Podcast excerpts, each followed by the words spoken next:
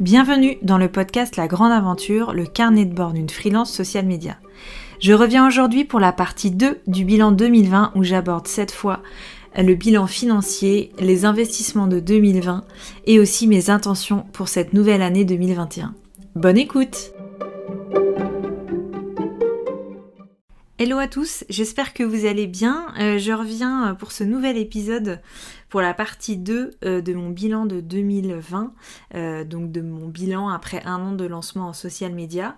Il va comporter plusieurs parties, une partie vraiment financière avec le chiffre d'affaires et les investissements que j'ai fait en 2020, une partie plus sur l'organisation et, les leçons que j'ai tirées de ces différents tests euh, sur cette première année. Et puis la dernière partie, ce sera vraiment sur la partie intention et puis euh, euh, guideline, on va dire, pour 2021. Alors on passe directement à la partie financière.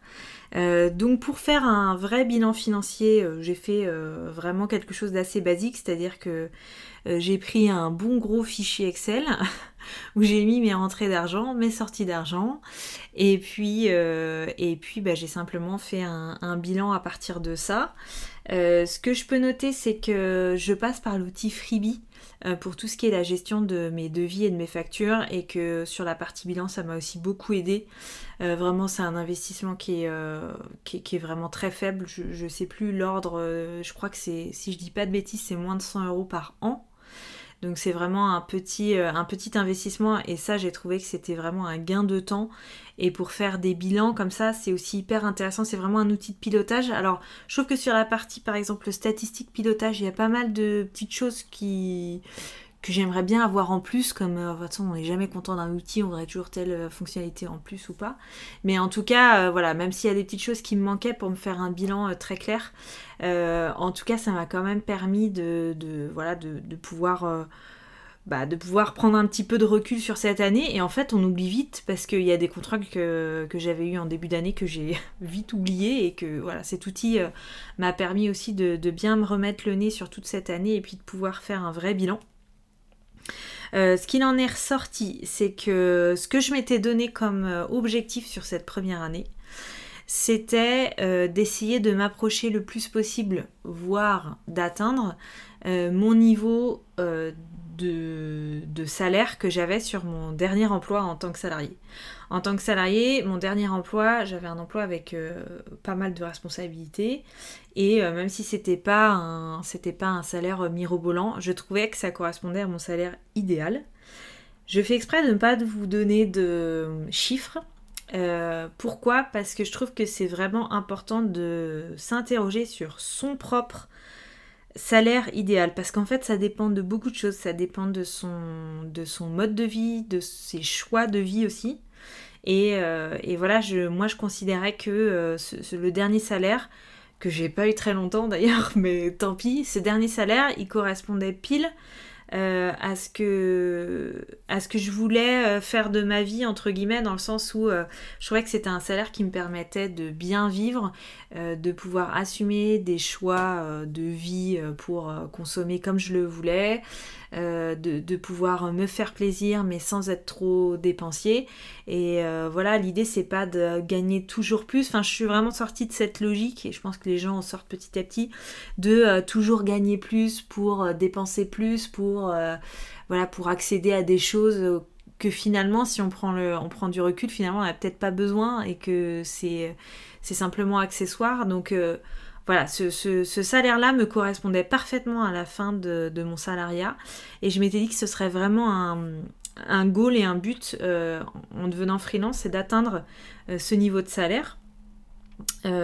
alors, quand j'ai fait mon bilan d'année, j'y suis presque arrivée à 7 euros près par mois. Donc bon, je peux considérer que c'est plutôt pas mal. Mais vous allez voir que c'est à, à prendre avec des pincettes et du recul. Pourquoi? Parce que euh, euh, c'est un montant que j'ai obtenu en faisant tout simplement euh, le chiffre d'affaires que j'ai gagné. J'ai enlevé tout ce qui est taxes, impôts, tout ça. Donc vraiment, en clair, je suis passée du brut au net je le fais très simplement. Et c'est ça qui me donne un résultat. j'ai enlevé, pardon, j'ai enlevé les taxes, les impôts, mais aussi les différents frais que j'avais fait dans, l'année. j'ai enlevé bah, tout ce que j'avais tout simplement dépensé. Et le montant résultant, je l'ai divisé par 12 pour me donner une estimation par mois en fait, pour le lisser par mois, parce qu'évidemment il y avait des mois plus grands que d'autres. Et c'est ce résultat-là qui m'a donné un salaire euh, qui s'approchait de mon objectif, mais euh, là où il faut prendre beaucoup de recul, c'est parce que euh, c'est pas une situation, cette première année n'est pas une situation qui est tenable dans le temps, dans le sens où cette première année, j'ai bénéficié de, comment dire, de, de d'avantages fiscaux, pardon, d'avantages fiscaux bah, liés au lancement, c'est-à-dire qu'au début j'avais un taux d'imposition qui était très très faible, euh, lié au fait que j'ai fait vraiment très peu d'investissements. Euh, donc par exemple, j'ai pas eu à racheter euh, un ordinateur parce que j'en avais déjà un. j'ai simplement acheté, enfin on le verra sur les investissements après, mais j'ai acheté quelques accessoires qui me manquaient pour compléter ma panoplie. Mais en fait, mes investissements ont été très très faibles. J'ai pas pris de j'ai pas pris de bureau en coworking par exemple, j'ai déjà travaillé 100% chez moi. Euh, qu'est-ce que j'ai pas fait aussi? Euh, J'ai pas euh, j'ai pas fait beaucoup de déplacements. Alors ça c'est aussi la pandémie qui veut ça, c'est-à-dire qu'il y a eu beaucoup de visio et beaucoup de distanciel, ce qui fait que j'ai pas eu beaucoup de bah, bah, beaucoup de charges de déplacement tout simplement. et puis après j'ai pas forcément par exemple pris de complémentaire retraite prix de, des complémentaires santé. Donc euh, cette règle et euh, comment dire ce bilan financier, il est certes plutôt positif sur cette première année, mais il est à mesurer parce qu'il a bénéficié de conditions particulières qui sont liées à une année de lancement, tout simplement. Et ensuite, euh, l'autre chose très importante que je dois préciser, c'est que ça, c'était un objectif et un bilan théorique dans le sens où dans la réalité, euh, j'en ai déjà parlé, mais en fait, moi, je suis toujours en statut euh, de chômage. Et en fait, euh, j'ai conservé une activité non salariée. Ce qui s'est passé, c'est que j'ai créé ma micro-entreprise avant de partir de mon ancienne entreprise où j'étais salariée. Ce qui fait que ce revenu d'auto-entreprise est considéré comme une activité non salariée conservée et pas comme euh, une nouvelle activité en fait. Ce qui me permet aujourd'hui de cumuler le chômage à temps plein et euh, les revenus de l'entreprise. Alors je précise que dans le bilan financier que je vous ai présenté au début, je ne prends pas du tout évidemment en compte les revenus du chômage. C'est vraiment juste les revenus de l'entreprise. Quel intérêt à faire ça? C'est qu'en fait, euh, j'ai pu, j'ai pu cumuler donc les deux à 100%, donc toucher mon chômage à 100% et euh, toucher euh, les revenus de l'entreprise à 100%. Mais ce que j'ai fait, c'est qu'en fait, euh, quasi l'intégralité de ce que j'ai gagné pour, avec mon auto-entreprise, c'est que je l'ai gardé comme trésorerie pour l'entreprise là. Et en fait, je me suis versé qu'un tout petit complément à mon chômage parce qu'aujourd'hui, bah, le chômage c'est 56%, enfin moi je touchais en tout cas, et je touche toujours 56% de mon ancien salaire, et 56% de mon, ancien salaire, c'est un revenu qui est trop faible pour moi, et j'avais besoin d'ajouter un petit complément, parce que sinon c'était un peu short. Euh, donc voilà, mais ce qui fait qu'au bout du bout, aujourd'hui j'ai conservé euh, entre 75 et 80% des revenus que j'ai touchés cette année. Euh, je, les, je les ai gardé en, et conservé en trésorerie. Euh, et je pense que c'était un bon choix. En tout cas, moi, je suis contente d'avoir fait ce choix-là parce que, euh, bah, parce que ça, ça, me laisse, euh, bah, ça me laisse un montant qui est intéressant en trésorerie pour voir 2020 avec plus de sérénité ou dans le sens où où je pense pas que je vais conserver le chômage encore euh, toute l'année parce qu'il doit me rester à peu près un an de chômage, un peu plus. Et du coup, euh, voilà, j'ai envie de continuer encore un petit peu euh, pour, pour encore engranger un peu plus de trésor et après arrêter et voilà, ne plus, ne plus toucher le chômage et être sur un, fonctionnement assez classique. Mais voilà, ça m'a permis voilà, de, de, me faire un petit, un petit matelas pour ensuite devenir plus autonome dans mon activité, mais sans pour autant euh, voilà, avoir une pression financière très importante euh, avec bah, forcément toutes les charges du quotidien qui vont être à payer. Et si on est juste juste, ça, ça, peut être une pression difficile à supporter. En tout cas, moi, je sais que c'est quelque chose qui me stresse beaucoup, forcément. Donc, je savais qu'en faisant ça, ça me permettait de pouvoir être un peu plus sereine, on va dire, pour ma deuxième année d'activité. Donc euh, voilà pour le, petit bilan sur la partie euh, financière. Euh, ce que je peux retenir, c'est que pour cette première année, j'étais assez contente des résultats. parce qu'on était quand même pas très loin de mon objectif et je trouve que même si c'est pas à la hauteur de ce que, de ce que je voudrais, c'est-à-dire que l'objectif final il est effectivement pas très loin de, mon objectif, euh, de mon objectif du, fameux salaire idéal. Mais comme je suis consciente que je suis dans des conditions de lancement qui sont absolument pas viables euh, sur, euh, sur 5, 10, 15 ans, on va dire, c'est pas suffisant. C'est-à-dire que je considère que dans les, si je continue sur, sur ce, sur ce principe-là, ben, il y aura forcément des questions à se poser sur le statut même. C'est-à-dire que l'auto-entreprise, euh, c'est intéressant point de vue euh, impôt, mais je sais que c'est pas du tout un statut qui est euh, très sécurisant ou, qui est forcément le plus, le plus intéressant à long terme. et que les autres statuts, certes, amènent des avantages, mais amènent aussi des charges beaucoup plus importantes. Donc ça veut dire que c'est des choses qu'il faut aussi que j'intègre sur bah, mon objectif de chiffre d'affaires mensuel. Donc si je fais juste un résumé, je dirais que c'est une première année qui est très satisfaisante pour se créer une belle trésorerie et je pense que ça c'était important pour moi, pour euh, mon esprit, on va dire, pour me dire que je peux continuer. Euh, et puis je pense que c'est un outil euh, qui peut être très important pour avoir discuté avec beaucoup d'autres entrepreneurs. ceux qui ont réussi à, se créer une belle trésorerie dès le début, bah, c'est vraiment un vrai atout pour continuer ensuite. Donc euh, voilà, je suis contente d'avoir réussi à faire ça. Je sais qu'aujourd'hui c'est pas suffisant. Euh, je considère qu'il me faudrait à peu près 30% euh, de chiffre d'affaires supplémentaire pour être vraiment voilà, pour être vraiment raccord et bien calé sur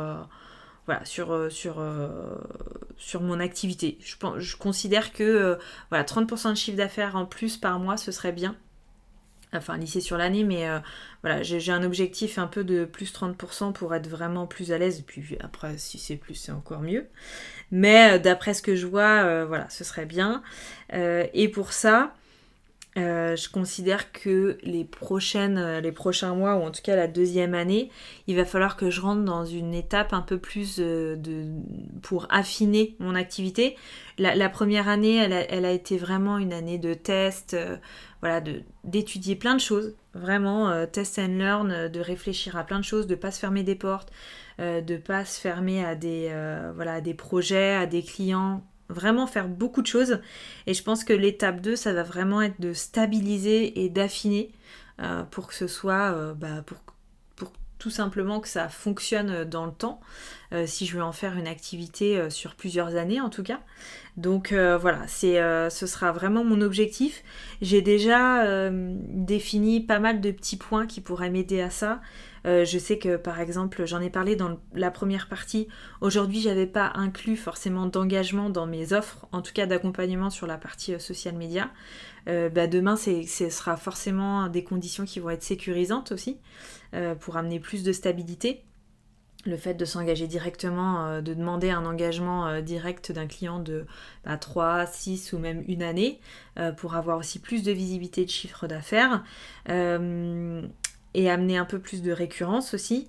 là où je suis pas très bonne, c'est toute la partie cross-sell. Enfin, on appelle ça cross-sell en e-commerce, je sais pas si ça je sais pas si ça se comment dire ça se dit aussi sur la partie freelance mais euh, sur la partie euh, euh, je dirais prestation additionnelle c'est-à-dire que bah, peut-être que même si un client qui a un contrat sur, sur quelques éléments, c'est à moi aussi de lui proposer d'autres choses si ça me paraît intéressant pour lui. Donc c'est voilà, c'est vraiment ça dans la notion de cross-sell aujourd'hui que j'ai pas forcément développé à fond. Et puis, euh, je pense qu'il y a des hum, parties d'activité qui pourraient être un peu plus euh, développées. Alors, ça, va être ça la, différence entre affiner et développer. Ça veut dire euh, développer, c'est se dire toujours qu'il y a peut-être d'autres tâches ou d'autres compétences qui pourraient être aujourd'hui, qui pourraient faire partie de mon offre, sans pour autant faire plein plein de choses et du coup brouiller un peu, brouiller un peu mon offre.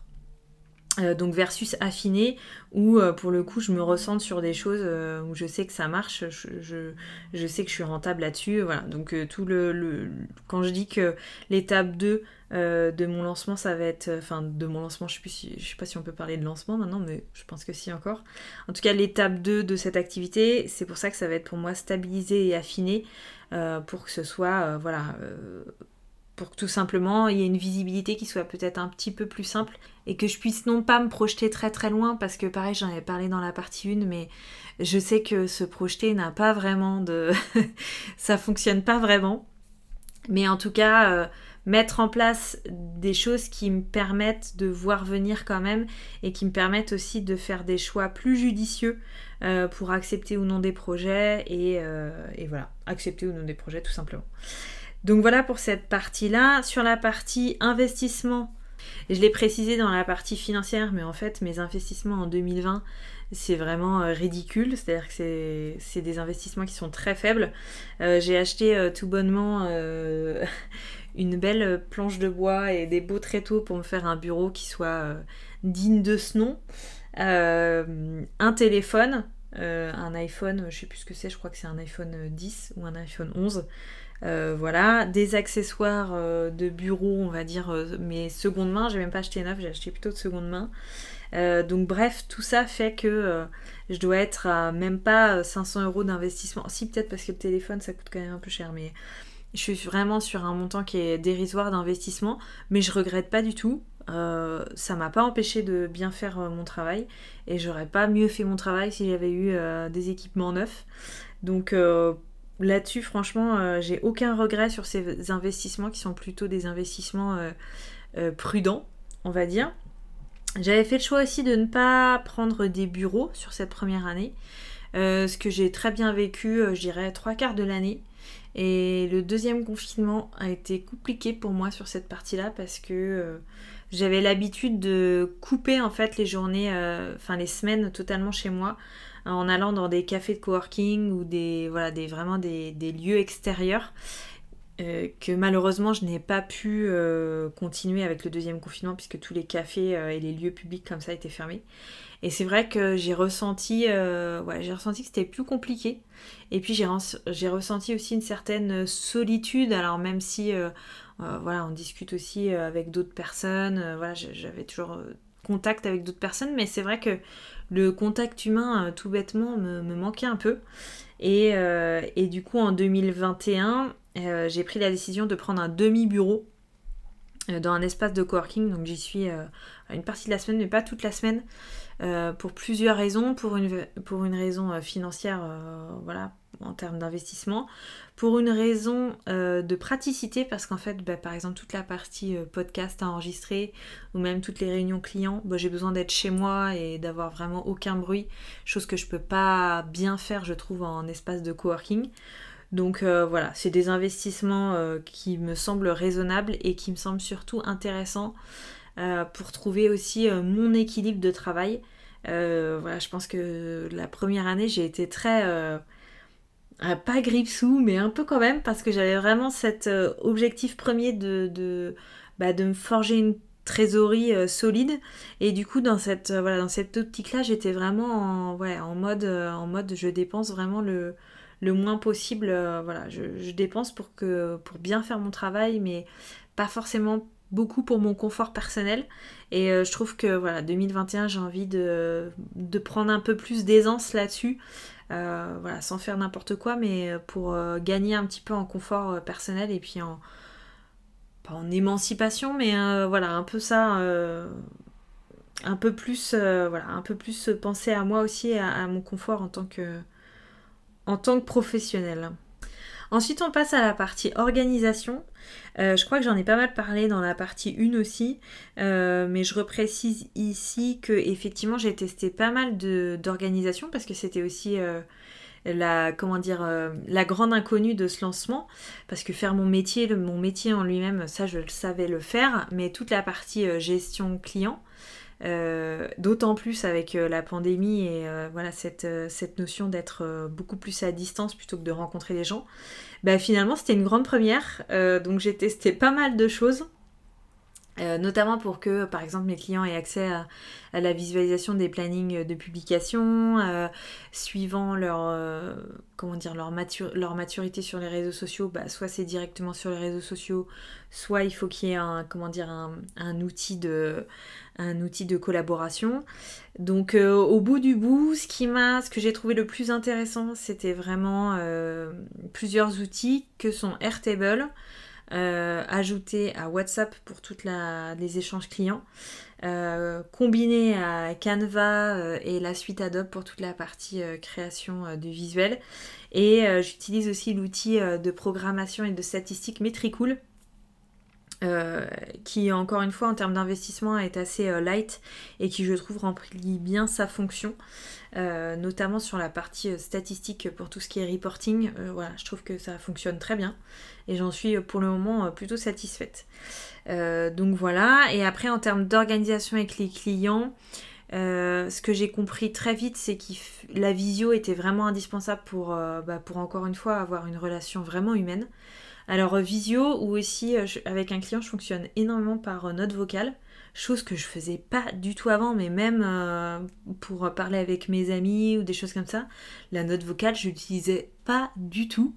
Et en fait, maintenant, je trouve ça vraiment sympa parce qu'il y a vraiment cette notion euh, humaine qui est d'autant plus intéressant dans un rapport de freelance et dans un rapport à distance euh, qui permet d'avoir, bah, c'est bête, mais la tonalité, d'avoir vraiment le son de la voix, il y a quelque chose qui est de l'ordre de la proximité avec le client que je trouve intéressante et ça je vais vraiment le, garder. Euh, et puis une réunion euh, mensuelle voire bimensuelle pour caler les choses, euh, ça je sens que c'est vraiment essentiel. Ça va dépendre des clients, il y a des clients où je fais vraiment qu'une fois par mois, mais parce qu'ils sont déjà bien cadrés, qu'il y a des choses qui sont bien établies et auquel cas il n'y a pas forcément besoin d'en rajouter plus, ou en tout cas les échanges ensuite réguliers suffisent. Et puis il y avait d'autres clients où vraiment euh, j'ai eu besoin de mettre beaucoup plus de réunions parce que euh, besoin de cadrer, parce que... Donc euh, voilà, au final, je trouve que les réunions, les réunions mensuelles, les visios et puis les échanges notes vocales et puis WhatsApp, je crois que c'était ce qui avait de plus efficace et de plus fluide pour avoir des mises en place qui soient vraiment efficaces. Et concernant l'organisation au global de mon emploi du temps, euh, bah là je me suis rendu compte que c'était très fluctuant et que notamment il fallait pas que j'oublie de faire euh, ma propre communication et qu'il fallait que je me comporte vraiment avec euh, mon entreprise comme si c'était un client et que je m'astreigne à faire exactement la même chose que je fais avec mes clients, c'est ben, un planning, des, des temps de création qui soient vraiment dédiés et que je les mette pas euh, voilà, à la trappe euh, quand j'ai le temps. Ça, c'est vraiment une des choses que je voudrais tenir en 2021. Mais pour ça, j'avais besoin de faire un bilan, de faire euh, voilà, un vrai état des lieux de ce que je voulais faire. et c'est parfait parce que c'est une transition nickel pour que je vous parle de mes intentions 2021. qui vont commencer par une petite nouvelle enfin petite, qui va changer pas mal de choses puisque euh, en fait en 2021 il va y avoir aussi beaucoup d'inconnus et beaucoup de changements puisque euh, bah, j'attends mon premier enfant pour juin et donc forcément ça change quand même pas mal la donne dans mon activité et ça change aussi pas mal les perspectives. alors, ce qui est pas trop mal, c'est que mon congé maternité est assez bien prévu pour le moment. On ne sait pas ce qui se passera, mais en tout cas, euh, mon congé maternité est de mai à fin août. Donc, ce qui veut dire que euh, voilà, c'est sur des mois qui sont. Enfin, ça inclut les mois d'été qui sont toujours un peu plus creux. Euh, donc, sur mon activité purement business, on va dire, c'est c'est des périodes qui sont plutôt cool euh, pour faire un congé maternité, donc ça c'est bien. Et ben ma première intention c'était vraiment de trouver euh, une remplaçante pour mon congé mater, pour, euh, bah, pour prendre la suite de mes clients et pas les laisser le bec dans l'eau. chose que j'ai réussi à trouver facilement. et je suis très contente de la personne qui a accepté de, prendre, de prendre mes clients pour, pendant mon congé mat. Donc ça, c'est vraiment intéressant parce que l'idée, c'est de trouver quelqu'un de confiance. Vous savez que voilà, vous avez toute confiance en cette personne pour prendre la suite. Et puis euh, voilà vous savez que ça se passera bien qu'il n'y aura pas de soucis et que voilà vous savez que vous pouvez communiquer. Donc c'est quelqu'un que je connais bien. Et c'était aussi important pour moi que je connais euh, voilà que, j'ai déjà rencontré que c'est pas pas j'ai pas passé une annonce pour trouver quelqu'un.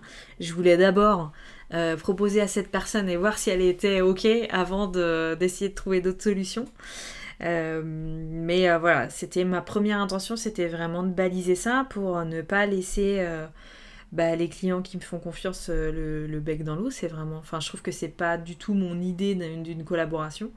Donc, donc voilà, ça c'est ma première intention.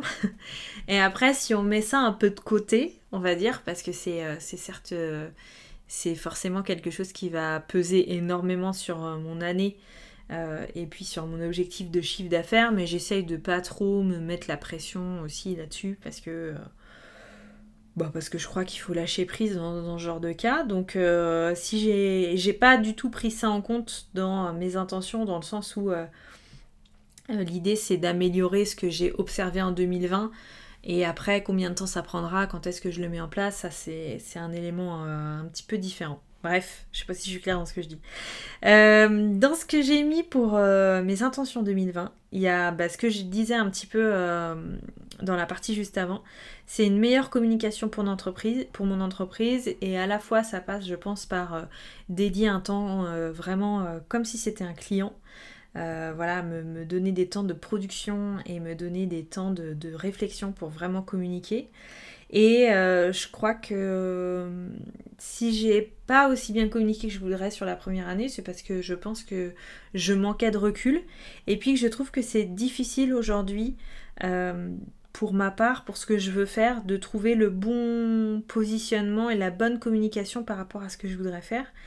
de trouver le bon équilibre entre ce qui marche, et encore une fois, qu'est-ce que j'entends par ce qui marche? Euh, c'est, Ce qui marche, c'est pas forcément euh, des likes sur les réseaux sociaux, par exemple. Ce qui marche, ça peut être aussi euh, amener des prospects, pouvoir être, je sais pas, identifié par une école, je, dis n'importe quoi, hein, mais voilà. Donc c'était identifier comment je peux faire une communication qui me serve qui, où je considère que je peux apporter de la valeur, euh, qui me correspondent aussi, euh, qui correspondent aux attentes de mes prospects. et aujourd'hui, je, voilà, par exemple, si je prends le cas des réseaux sociaux sur Instagram, il y a beaucoup de choses qui fonctionnent hyper bien, qui est très intéressante, mais qui, qui ont des cibles similaires qui sont souvent les entrepreneurs ou les freelances justement. Et moi par exemple aujourd'hui j'ai identifié que ça c'était pas forcément ma cible principale. Et du coup, bah, euh, ça sert à rien de faire une communication qui soit similaire en fait. Et j'ai vraiment envie de trouver quelque chose euh, où je puisse euh, apporter des choses, aussi où je puisse prouver que j'ai une certaine expertise dans mon domaine. donc c'est voilà, ça, je vous pose ça là tout de suite. J'ai posé ça sur sur un gros tableau blanc et puis ensuite je me suis posé la question de ce que je voulais faire pour répondre à ces objectifs là. Euh, voilà, j'ai trouvé quelques pistes, euh, j'essaye d'avancer euh, là-dessus, mais en tout cas, je me suis dit que c'était vraiment important que je me garde du temps pour cette partie-là parce que je pense que c'est important. Et puis, et puis voilà, et par exemple, j'ai notamment délaissé la partie LinkedIn qui me semble vraiment importante pour moi, pour mon activité, pour répondre à mes objectifs. Et bah, c'est pas toujours simple de trouver comment communiquer, qu'est-ce que je veux faire. Euh, voilà, euh, sans avoir le sentiment d'avoir encore une fois le syndrome de l'imposteur, sans vouloir... Euh, je, vois beaucoup de choses sur, sur les réseaux sociaux qui fonctionnent, dans, dans le sens... où il y a beaucoup de réactions, beaucoup de likes, beaucoup de commentaires, mais c'est pas forcément les choses que j'ai envie de faire. C'est pas c'est pas forcément ce qui me correspond. Donc euh, voilà, le tout c'est de trouver ça, mais quelque part c'est mon métier de base, donc ce serait bien que je le trouve pour moi. Donc, euh, mais c'est voilà, on dit toujours les cordonniers sont les plus mal chaussés. Ben voilà, dans mon cas, euh, ça me demande vraiment une, réflexion.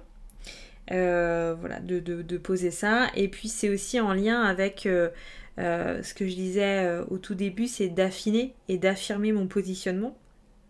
Encore une fois, sur cette première année, bah, j'ai accepté beaucoup de choses, beaucoup de secteurs, beaucoup de contrats différents. et que je pense que ça m'a aussi appris et ça m'a aussi donné des pistes sur là où je voulais aller. Donc j'ai aussi envie sur cette deuxième année d'avoir une communication qui soit forcément plus efficace parce que j'ai une meilleure vision de ce que je veux et de ce que je veux faire. Donc euh, voilà, je pense que c'était nécessaire que cette première année soit un peu brouillonne entre guillemets euh, pour être plus efficace l'année prochaine.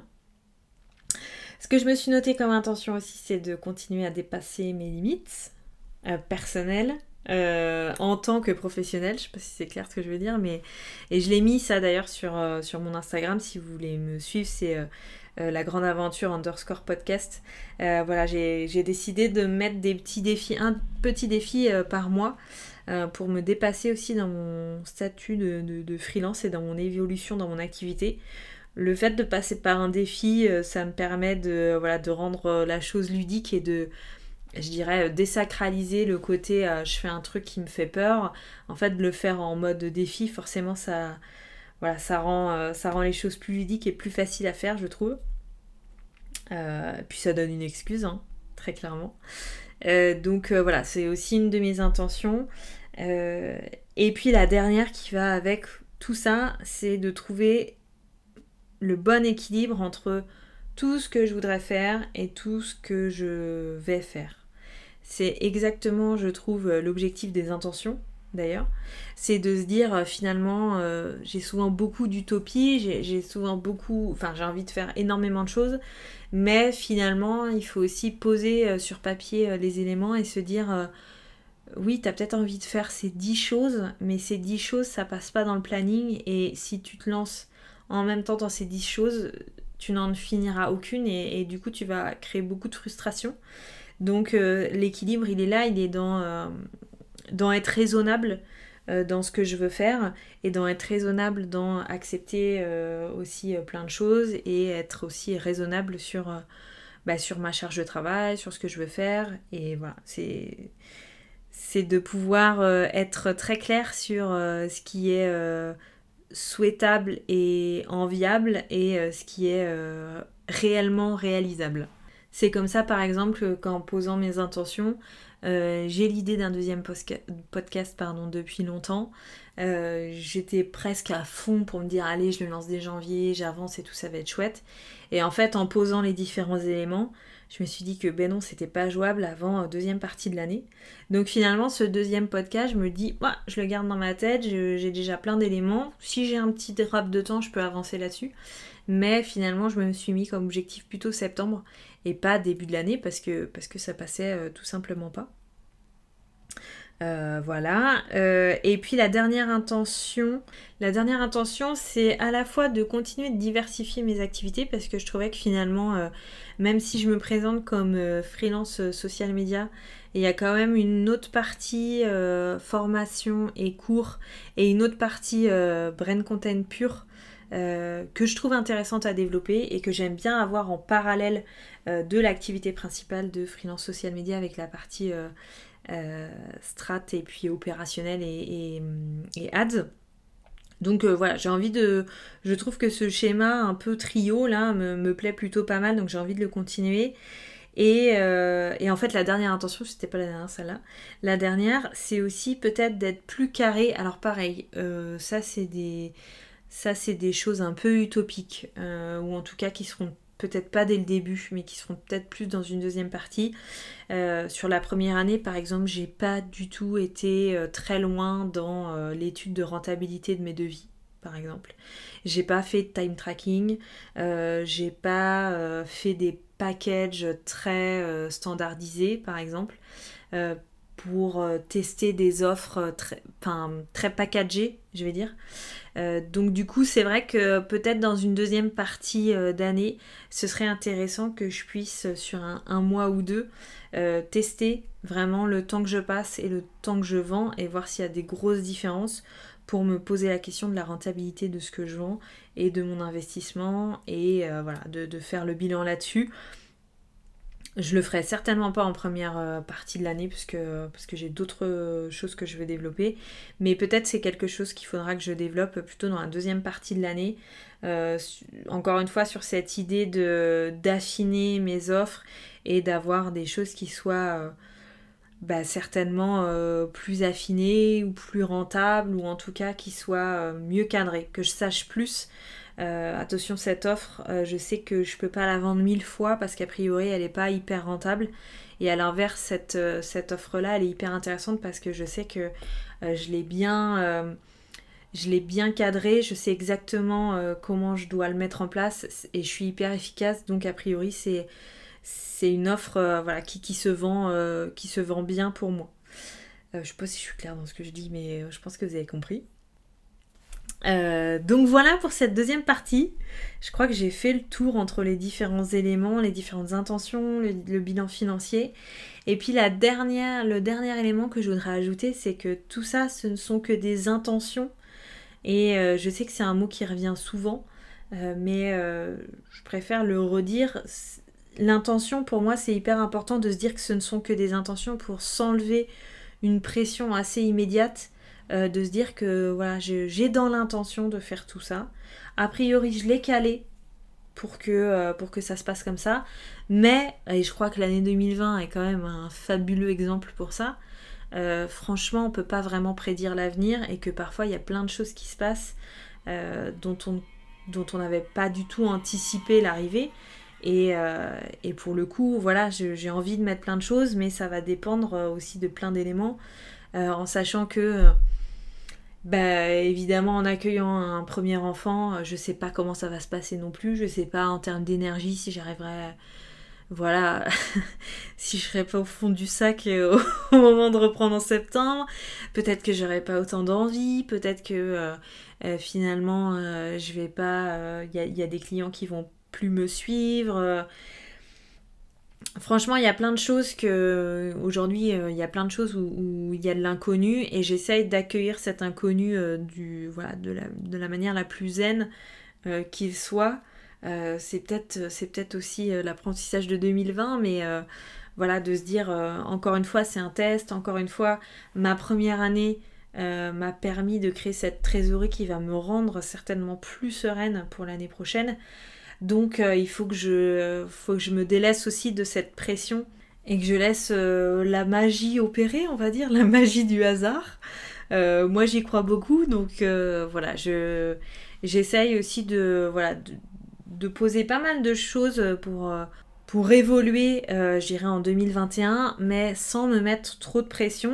Et par contre, la chose que je retiens, c'est que j'ai vraiment adoré faire ce bilan adoré me prendre ce temps euh, vraiment de, réflexion, de prendre du recul. J'ai trouvé que ça m'avait ouvert beaucoup l'esprit sur des choses, que ça m'avait donné beaucoup d'idées et que ça m'avait vraiment donné une, ouais, une bulle de respiration, une bulle de fraîcheur qui me fait dire que euh, faire des bilans comme ça, il faut peut-être pas le faire qu'une fois par an, faut peut-être le faire euh, plutôt euh, une fois par trimestre ou euh, deux fois par an au moins, parce que je trouve que ça redynamise et ça redonne un élan qui est, qui est je pense, hyper intéressant. Donc voilà, peut-être peut-être faire un bilan non pas annuel, mais au moins biannuel. Euh, voilà, pour, euh, pour se relancer, se redonner des idées, euh, aussi prendre le temps de regarder tout ce qui a été effectué, parce que des fois quand on a la tête dans le guidon, on ne voit que les côtés pas forcément les, plus positifs. Et finalement, bah voilà, quand j'ai regardé mon année, j'étais j'étais quand même contente de voir tout ce que j'avais fait, même s'il y a énormément de choses qui se sont pas fait comme prévu, qu'il y avait forcément des choses des choses négatives, mais il y avait aussi beaucoup de choses positives et euh, beaucoup de choses positives, pardon. Et du coup, c'est vrai que bah, finalement, prendre un temps de recul, c'est quelque chose que je trouve euh, très utile et très enrichissant dans une démarche euh, d'amélioration et de développement. Donc, de tout ce bilan à la fois émotionnel et puis financier, ce que je retiens, c'est que c'est des temps qu'on doit pouvoir s'offrir pour à la fois se remercier de tout ce qu'on a fait et à la fois euh, se motiver euh, pour, euh, passer encore un stade sur, les prochains mois et puis se redonner un peu de carburant pour les prochains mois et, voilà, voir l'avenir sereinement ou en tout cas prendre le temps de regarder ce qui a été fait et de préparer l'avenir.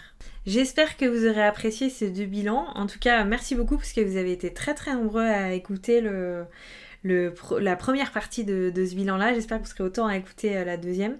N'hésitez pas à laisser un petit commentaire sur Apple Podcast. Et puis, vous pouvez bien sûr euh, m'envoyer un petit message sur les réseaux sociaux. Donc, c'est euh, la grande aventure underscore podcast où je partage à la fois des petits tips social media et puis la partie podcast.